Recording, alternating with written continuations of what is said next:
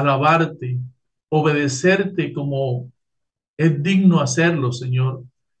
Si conocemos tu reino, podremos recibir todo lo que tú creaste y has puesto en tu reino para bendecirnos a nosotros. En el conocimiento, Señor, de ti, de tu reino, están todas y todo el cumplimiento de todas las promesas que tú nos has dado, Señor. Pero si no sabemos, si no conocemos tu reino, si no conocemos tu corazón, cómo piensas, cómo actúas tú, Señor, cómo lo vamos a hacer, cómo vamos a glorificar tu nombre, cómo vamos a agradarte. Porque tu palabra, Señor, aún nos dice que tú le das el trabajo al impío de amontonar riquezas y dárselas para dárselas a aquel a quien te agrada a ti, Señor. Todo está, Señor, en el conocimiento. La libertad en nuestro espíritu, en nuestra mente, en nuestra alma está en el conocimiento, porque tú nos enseñas, Señor Jesucristo, y conoceréis la verdad y la verdad os hará libres. Todo está en el conocimiento de ti, de tu reino, Señor. Por eso te rogamos en esta mañana que tú nos bendigas con conocimiento, con entendimiento, que te reveles a nosotros, Señor. Eso es lo que enseña tu palabra, Señor, que tú te revelas, que tú, Señor Jesucristo, viniste a revelar al Padre, que tú revelas, Señor, tu evangelio, te revelas a quien tú quieres, como tú quieres. Queremos, Señor, necesitamos que tú te reveles a cada una de nuestras almas en toda tu inmensidad, en toda tu majestuosidad, Señor, para nosotros poder corresponder, Señor,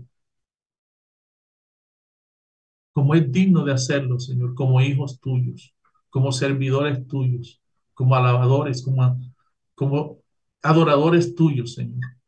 Gracias, muchas gracias te damos Atamos, Señor, en el nombre de Jesús en esta mañana a las aves de Satanás, los demonios que se roban la palabra del corazón de los hombres, tus ángeles los prendan, los despojen de todo cuanto tengan contra nosotros y le corten la cabeza, las alas, las extremidades, las patas y sean puestos bajo el estrado de los pies de nuestro Señor Jesucristo en el nombre de Jesús.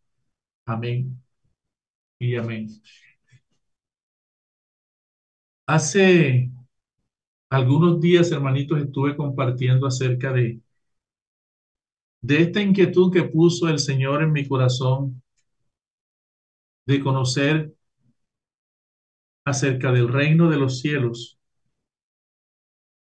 para nosotros que hacemos parte del reino de los cielos, que ya nos encontramos en el reino de los cielos, que el Señor desde antes de la fundación del mundo tuvo en mente tener un reino de reyes y sacerdotes y que a través de todos los tiempos ha luchado, ha querido llevar eso a cabo y nosotros hoy somos escogidos para eso, aún desde antes de la fundación del mundo, pero que debido a la administración del mundo, de la naturaleza carnal y de los demonios, Hemos mantenido la mirada puesta en las cosas terrenales, en las cosas naturales, y aún mucho pueblo de Dios llega y permanece en él con el conocimiento de tener las cosas naturales, casas, carros, eh, carreras universitarias, viajes, fama y todo lo de este mundo. Y el alma nuestra, aunque salva, queda sin conocimiento, no te puede agradar a ti de la mejor forma, de la mejor manera que podamos hacerlo. Y tú nos has dicho, nos has enseñado que cuando un alma parte de aquí de la tierra, muchas almas parten de aquí de la tierra, en el primer instante que están en tu presencia, se gozan, se alegran de haber sido salvas, pero que después son llenas de tristeza, de congoja. ¿Por qué? porque invirtieron su tiempo y sus fuerzas en conocer al mundo, en esforzarse por las cosas del mundo, pero no por conocerte a ti y conocer de tu reino.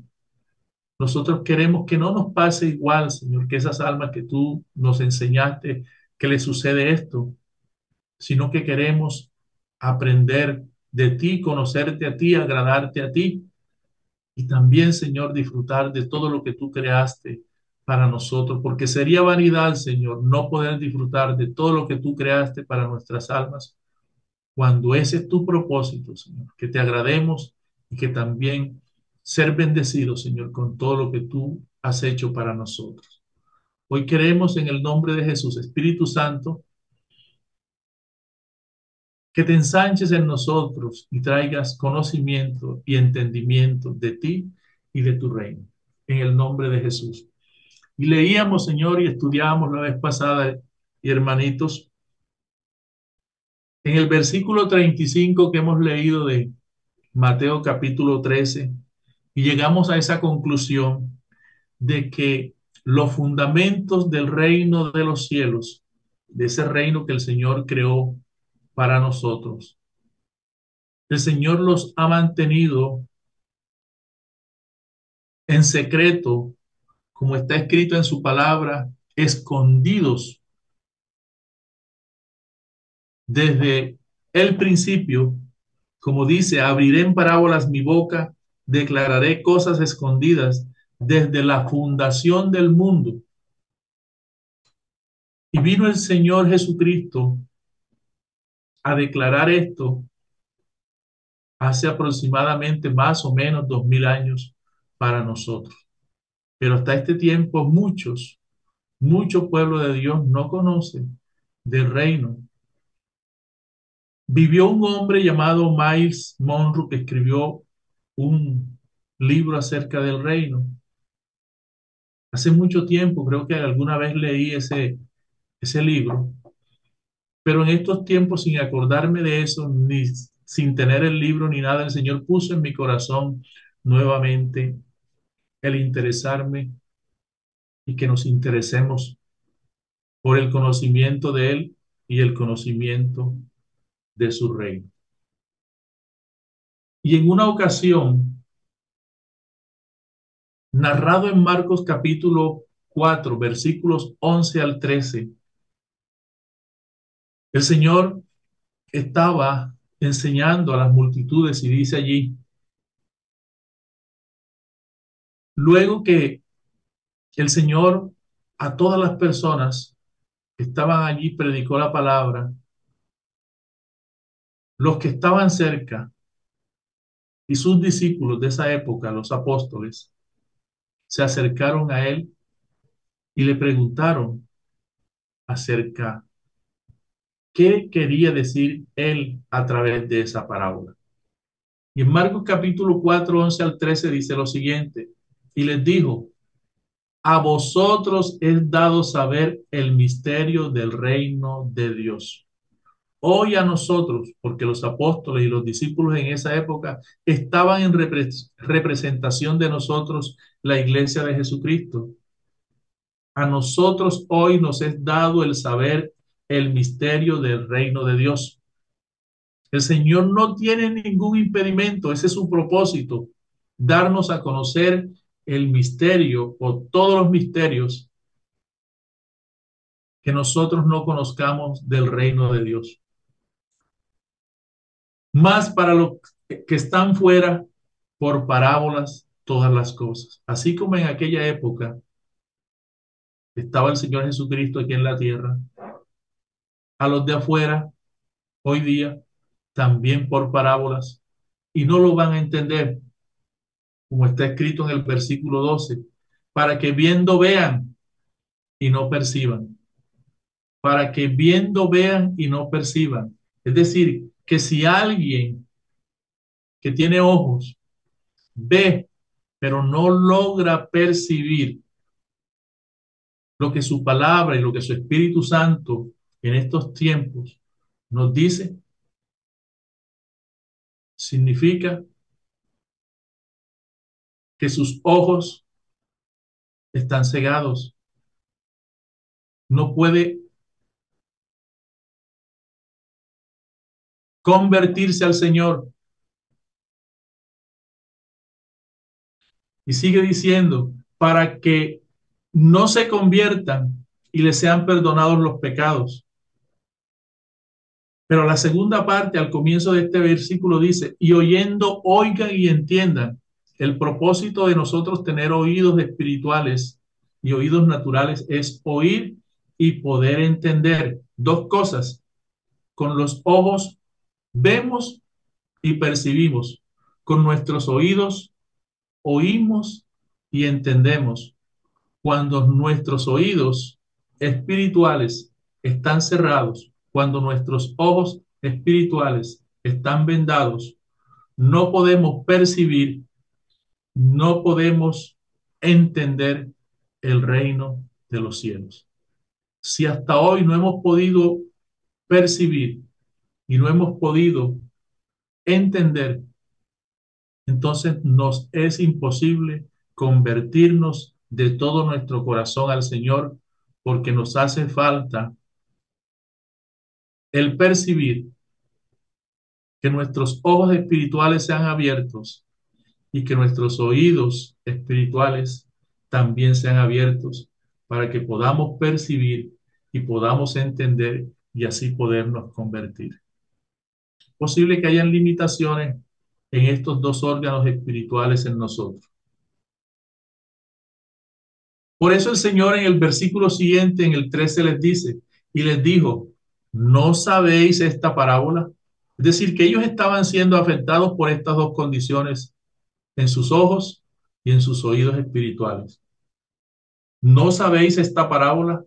¿Cómo pues entenderéis todas las parábolas? Y si la palabra de Mateo capítulo 13, versículo 35 dice que el Señor abrirá su boca en parábolas para declararnos cosas escondidas desde antes de la fundación del mundo o desde la fundación del mundo, cosas del reino de los cielos. ¿Cómo podremos entenderla? Con estas limitaciones espirituales. En Marcos capítulo 4, versículo 1 en adelante, narra Mateo, el Evangelio de Mateo, la parábola del sembrador. Y dice allí, otra vez comenzó Jesús a enseñar junto al mar y se reunió alrededor de él mucha gente. Otra vez comenzó Jesús a enseñar junto al mar y se reunió alrededor de él mucha gente. Tanto que entrando en una barca, se sentó en ella, en el mar, y toda la gente estaba en tierra junto al mar. ¿Qué quiere decir esta parte de esta palabra? Jesús comenzó a enseñar junto al mar. Jesús siempre va a usar el lugar o lugares específicos, nuestros quehaceres diarios, donde se encuentre nuestra alma, en la casa, en el trabajo, en las calles, en medio del tránsito, en la universidad, en el colegio, en los montes, en una finca, donde quiera que uno esté, el Señor siempre va a usar lugares, esos lugares específicos como el que usó esta vez junto al mar para enseñarnos, para revelarnos. Nuestra aula de estudio, de entendimiento, ese es el lugar específico en que cada día el Señor nos permite estar. Hoy puede ser en un lugar, mañana en otro lugar, en diferentes circunstancias, aunque estemos en el mismo lugar, y todo para enseñarnos acerca del reino de los cielos, acerca de la condición de nuestra alma, acerca de la mostrarnos las limitaciones que existan en nuestros ojos espirituales y en nuestros oídos espirituales que no nos permiten percibir y entender y así convertirnos de todo nuestro corazón. Entonces, quiero dejar claro que nosotros no aprendemos, creo que lo repetí la vez pasada, no aprendemos el día domingo o el día martes o lunes o miércoles o jueves que nos congregamos. Nosotros aprendemos cada día y mucho más específicamente en cada uno de esos lugares que no hacen parte de un recinto llamado templo, llamado iglesia, o en estas eh, reuniones virtuales, de esta forma como nos conectamos, sino que en la vida diaria, en los lugares de nuestra vida diaria, el Señor está allí con su Espíritu Santo para enseñarnos acerca de Él, que es el reino, de su reino y de todo lo que necesita nuestra alma para poder disfrutar del reino que Él creó para nosotros. Entonces dice que Él comenzó a enseñar junto al mar y se reunió alrededor de Él mucha gente, tanto que entrando en una barca se sentó en ella en el mar y toda la gente estaba en tierra junto alrededor. En todo lugar donde nosotros estemos, cada día, allí está el Señor para enseñarnos. No podemos desligar ninguna de las circunstancias, ninguno de los momentos de la enseñanza de Dios, de creer que estamos en el fuera del reino y que solamente estamos haciendo parte del reino cuando nos encontremos en un templo o cuando estemos frente a un portátil o estemos en conexión a través de una tablet o de un celular. Mucho más, con mayor seguridad, con mayor certeza, el Señor está tratando de enseñarnos en todas esas vivencias diarias. El versículo dice, y les enseñaba por parábolas muchas cosas y les decía en su doctrina. Y les enseñaba por parábolas muchas cosas y les decía en su doctrina. Jesús siempre va a usar las circunstancias y los conocimientos que aparentemente son de la vida natural, y podríamos decir sí con toda verdad, son de la vida natural, pero que Él los va a usar así como usa las parábolas, que son ejemplos de la vida natural para enseñarnos declaraciones espirituales, fundamentos desde el principio escondidos para que nosotros los aprendamos para poder vivir en el reino conforme a su voluntad. El versículo 3 dice, oíd, he aquí el sembrador salió a sembrar. ¿Quién es el sembrador? El sembrador es el Señor Jesucristo. Y él mismo es la palabra también. Y la semilla es la palabra. Él mismo se siembra en nosotros. Él mismo siembra su reino en nosotros.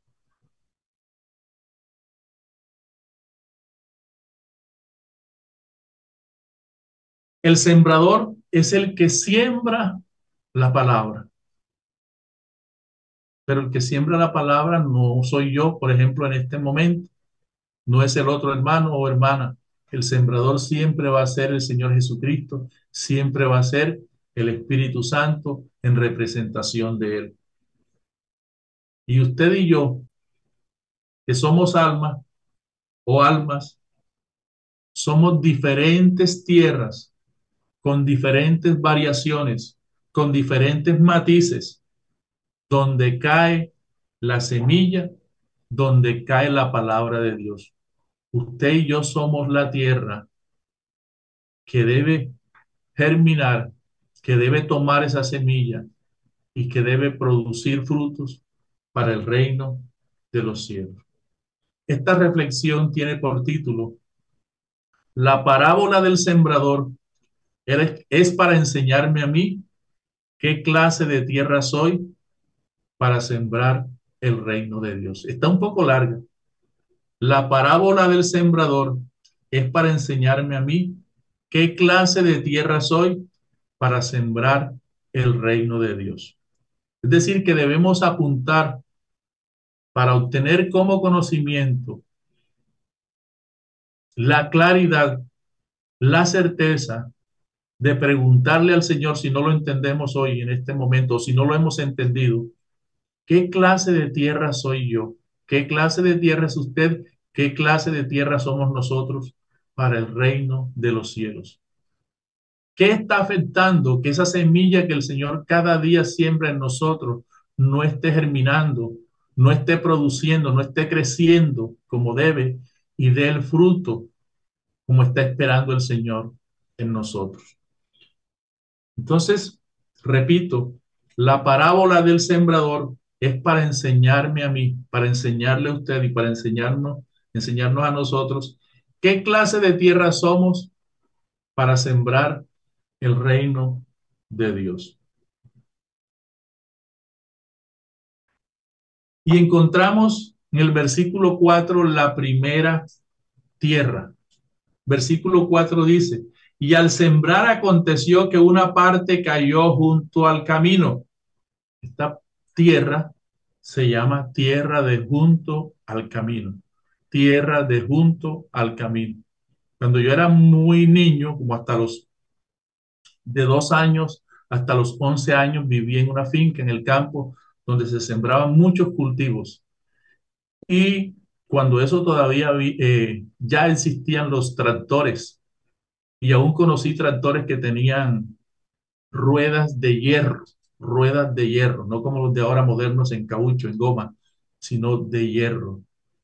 Y como tracción, para no deslizarse, tenían unas puntas, esas ruedas tenían unas puntas de hierro, parecían una estrella esas ruedas. Y imagínese usted una rueda que tenía casi dos metros de alto, como uno con cincuenta o más de, en hierro, ¿cuánto puede pesar? ¿Cuánto es el peso de un motor de un tractor?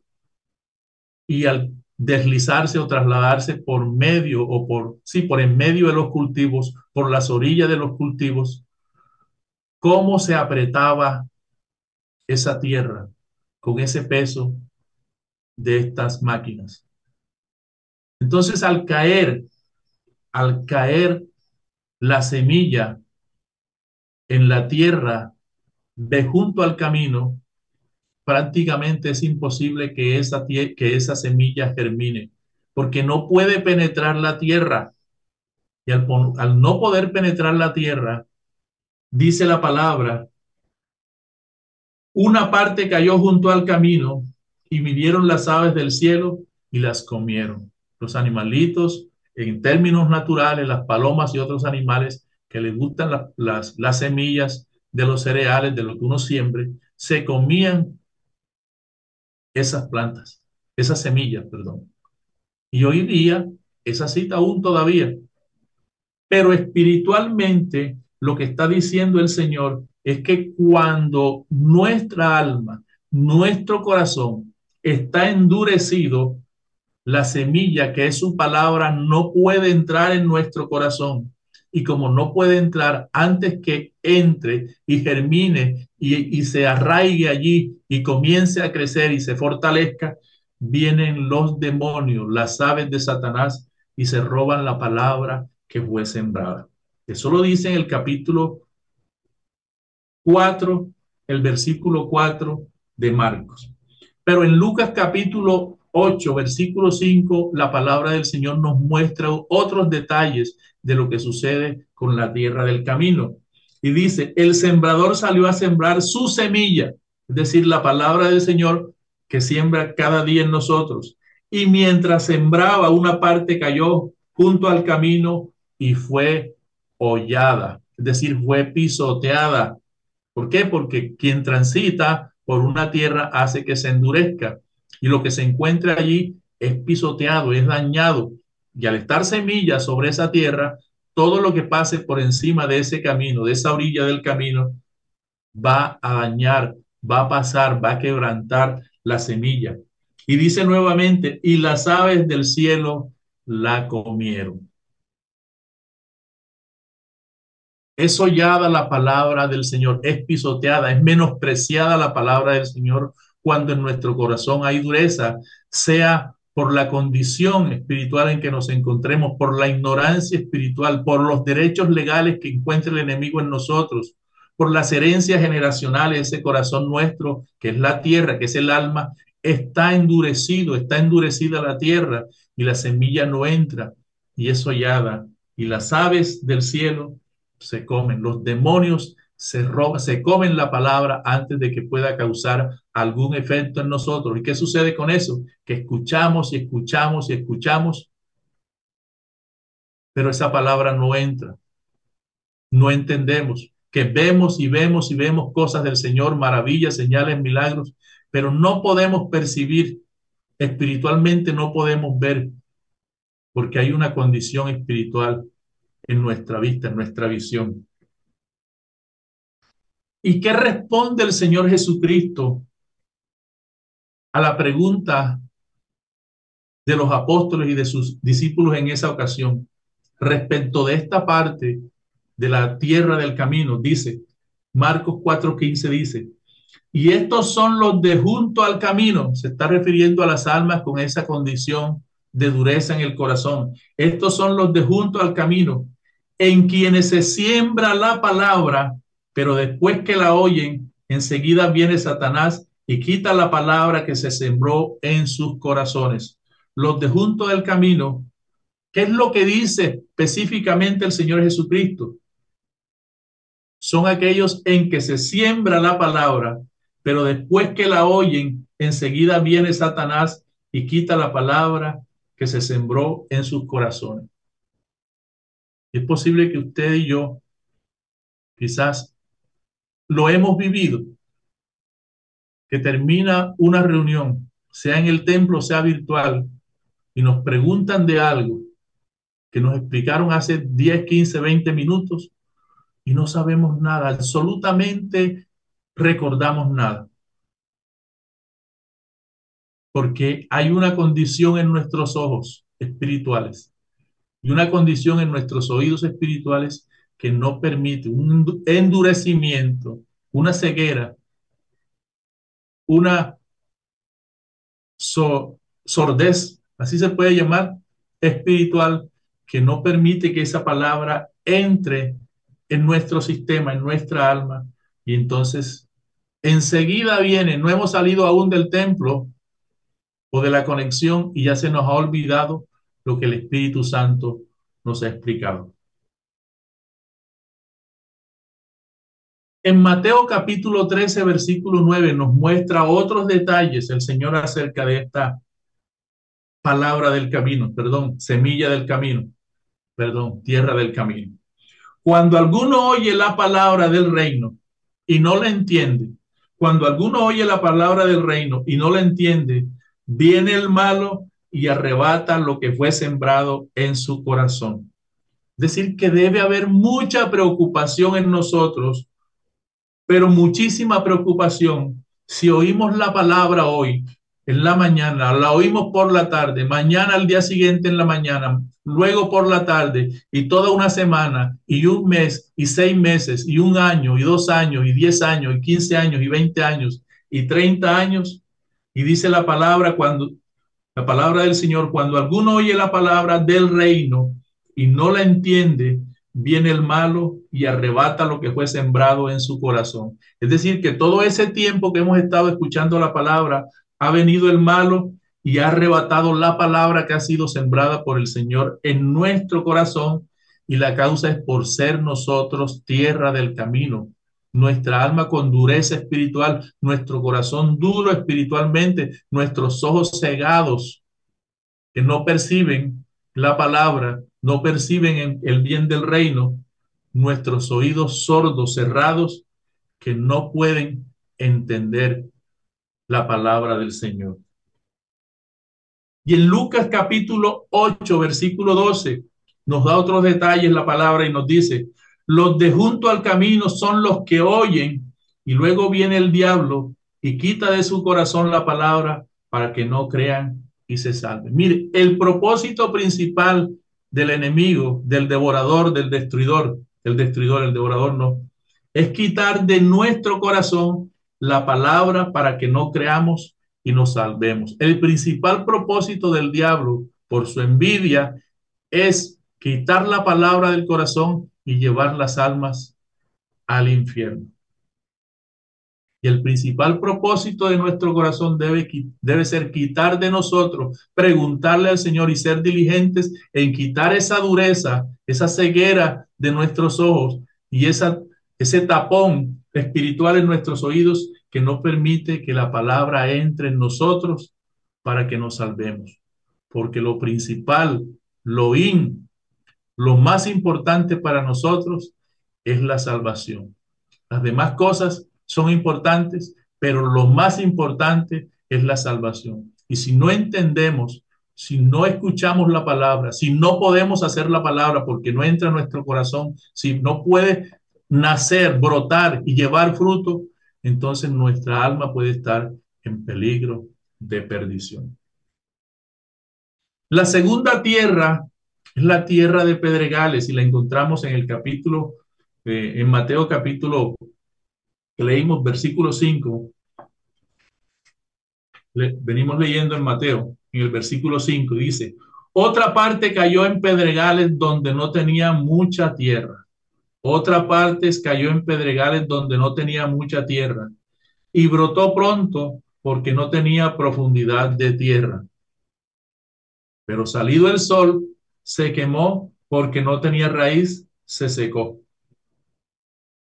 Otra forma de tierra, otra característica que puede estar en nuestra alma tierra de pedregales, tierra con piedra. Las piedras son símbolo de dureza. Y donde hay piedra, disminuye la cantidad de tierra fértil, de tierra buena. Dice, donde no tenía mucha tierra.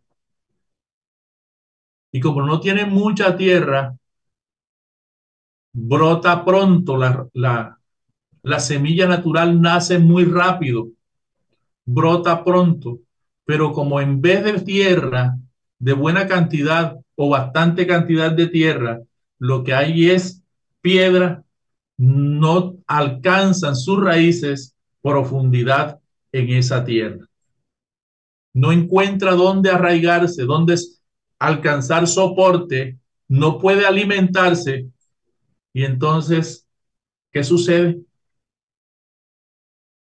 sale el sol, las piedras generan calor, estoy hablando físicamente, pero porque no tiene raíz, se seca.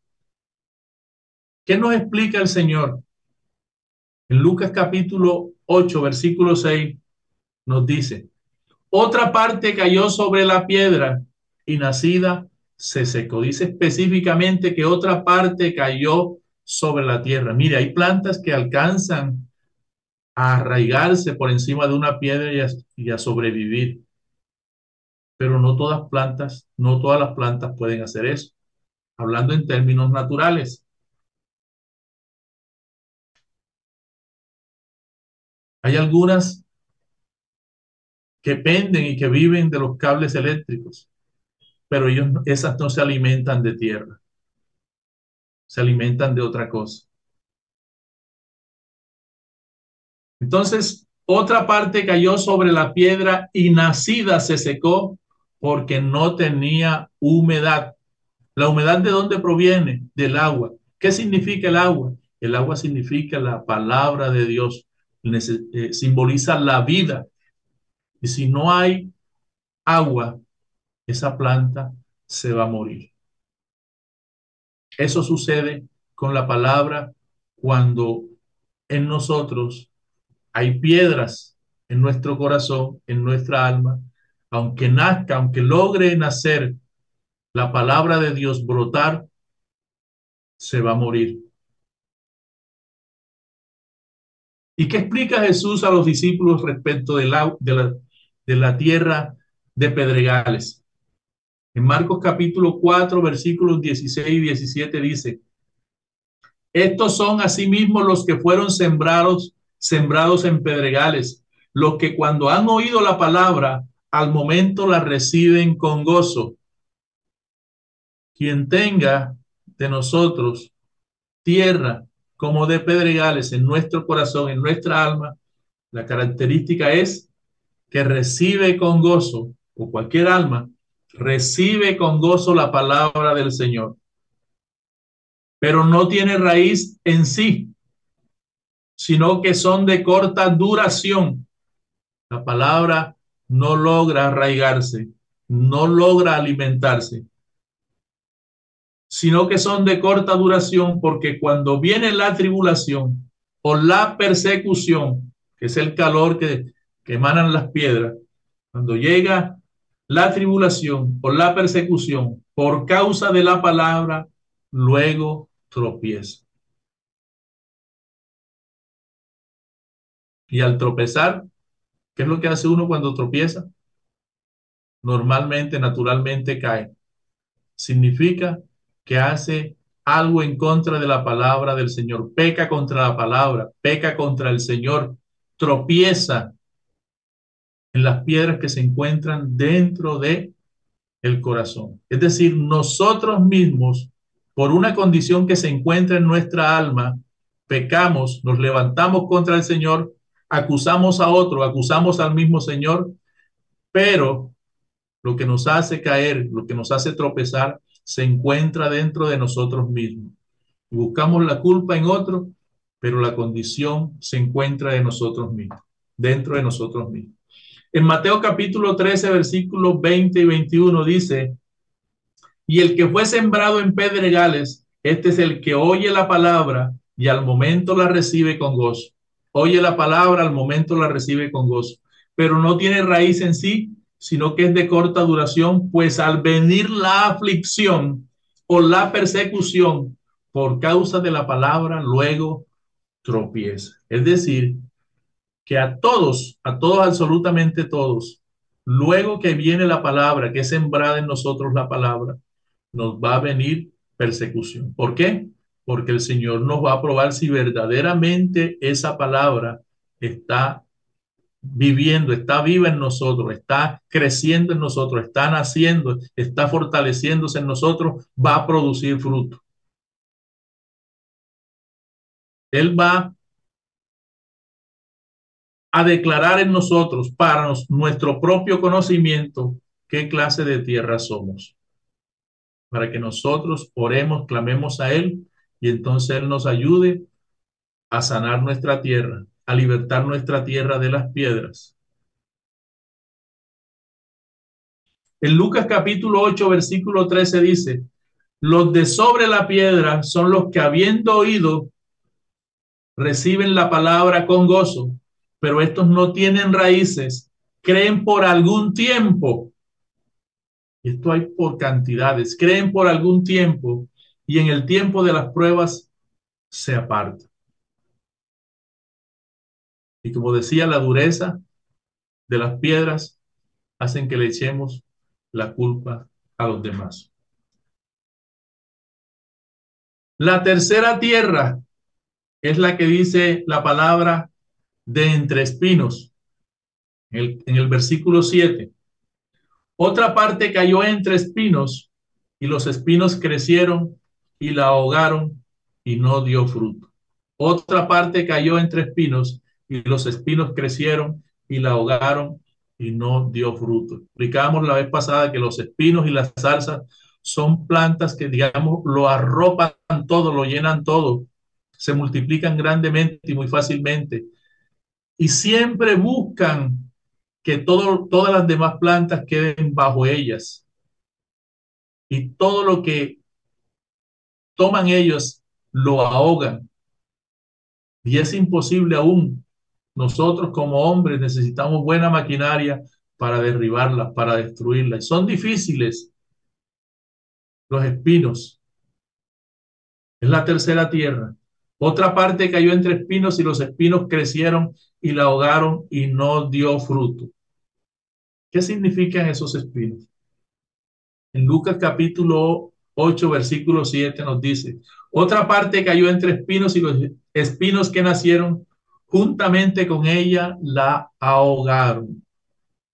Es decir, que cuando el Señor siembra la palabra, al mismo tiempo que el, el Señor hace o comienza a activarse, es decir, a germinar a brotar, a crecer la semilla para dar una planta para el reino, el enemigo puede sembrar espinos también en nosotros.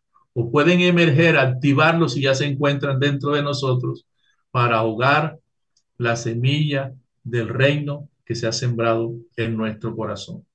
¿Qué nos explica Jesús de esta tercera tierra? Dice, estos son los que fueron sembrados entre espinos, los que oyen la palabra. Pero los afanes de este siglo y el engaño de las riquezas y las codicias de otras cosas entran y ahogan la palabra y se hace infructuosa. Entonces, ¿qué son? ¿Qué simbolizan los espinos? Los afanes, son espinos, afanes de este siglo. El engaño de la riqueza son espinos. Las codicias de otras cosas son espinos. ¿Y qué hacen todas estas cosas? Ahogan la palabra y la hacen infructuosa. Es decir, que no produzca fruto para el reino, para el Señor, para agradar al Señor, ni para salvación de nuestra alma. En Mateo 13, 22, explica el Señor, el que fue sembrado entre espinos, este es el que oye la palabra, pero el afán del siglo y el engaño de las riquezas ahogan la palabra y se hace infructuosa. El afán de este siglo, por eso nosotros no podemos vivir conforme al mundo, conforme a todo lo que dice el mundo, conforme la, a las modas, conforme a la ciencia. Hay algunas cosas que guiados por el Señor, por su sabiduría, debemos tomarla, pero no estar sometidos a lo que el mundo nos dicta. Por ejemplo, el mundo en estos tiempos nos dice que todo lo presente es mejor que lo pasado, que todo lo que es nuevo es mejor que lo pasado. Y eso es mentira. Hay algunas cosas que son buenas, pero no todo lo de hoy, no todo lo, lo, lo que se habla hoy, lo que se produce hoy es bueno. En Lucas capítulo 8, versículo 14, la que cayó entre espinos, estos son los que oyen, pero oyéndose, oyen, pero oyéndose, oyen la palabra y se van, se van tranquilos, no hacen por inquirir en el conocimiento de Dios, por ayunar, por buscar crecer en el Señor, por ser libres en el Señor. Y dice, yéndose, son ahogados por los afanes y las riquezas, y los placeres de la vida son otros espinos y no llevan fruto. La riqueza, los afanes de la riqueza, los placeres de la vida no nos permiten dar fruto para el Señor como tierra que somos para el reino. La cuarta tierra se llama buena tierra. Eso deberíamos ser cada uno de nosotros. Y ese debería ser nuestro esfuerzo por ser buena tierra, aunque sabemos que es, diríamos que casi imposible llegar al Señor siendo buena tierra. Porque aunque el Señor nos hizo perfectos, nosotros nos buscamos muchas perversiones y nos contaminamos por generaciones y generaciones estando en el mundo. Entonces dice el Señor acerca de la cuarta tierra, dice la palabra, el versículo 8, pero otra parte cayó en buena tierra y dio fruto, pues brotó y creció y produjo a 30, a 60 y a 100 por uno. La buena tierra que hace, da fruto. La semilla germina, crece, se fortalece, da fruto para el Señor y para la misma alma también. Y ese fruto permanece. Produce cual al 30, al 60 y al 100 por uno. Por lo menos al 30. En Mateo 13, 23 dice, mas el que fue sembrado en buena tierra, este es el que oye y entiende la palabra. Oye y entiende la palabra. Coincide con lo que, con lo que comenzamos, con la palabra que comenzamos, que queda en Mateo 13, versículo 35. La misma palabra. Mateo 13, 23, más el que fue sembrado en buena tierra, este es el que oye y entiende la palabra y da fruto y produce a ciento, a sesenta y a treinta por uno. ¿Qué nos explica el Señor Jesucristo acerca de esta tierra, la número cuatro, la buena tierra? En Marcos 4, 20 nos dice el Señor. Y estos son los que fueron sembrados en buena tierra, los que oyen la palabra y la reciben. Oír y recibir, porque uno puede oír la, palabra, oír la palabra, pero a medida que la va oyendo, la va rechazando. Y los conceptos, los argumentos que tenga en su corazón, en su mente, en su alma, van rechazando la palabra y piensan, eso no es así, porque la ciencia dice, dice esto. Tú no nos creaste, nos, nacimos de un mono. Y así todo lo que va diciendo la palabra, el mismo espíritu o demonios que hayan dentro de la persona o el conocimiento, entre comillas, el conocimiento humano va refutando todo lo de la palabra y no puede entrar la palabra.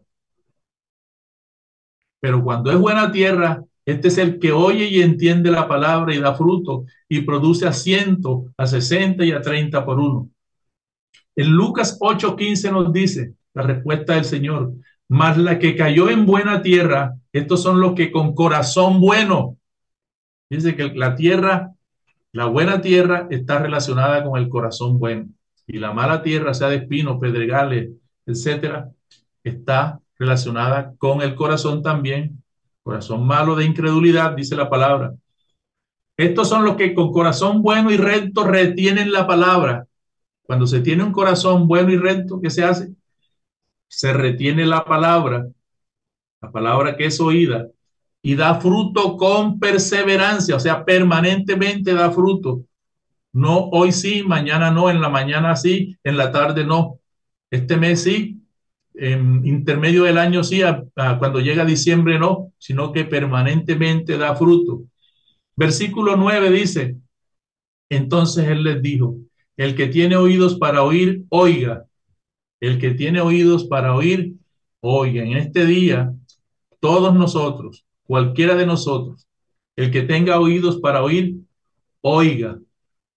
Cuando estuvo solo, los que estaban cerca de él con los doce le preguntaron sobre la parábola y les dijo, a vosotros os es dado saber el misterio del reino de Dios. A todos nosotros que hemos creído, nos es dado conocer el misterio del reino de Dios.